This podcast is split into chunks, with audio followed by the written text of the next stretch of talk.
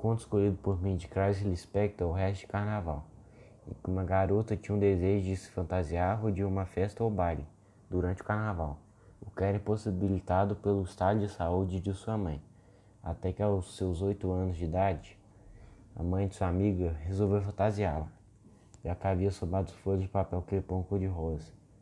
Mas na hora que a menina estava feliz por ser outra pessoa, sua mãe piorou de estado de saúde.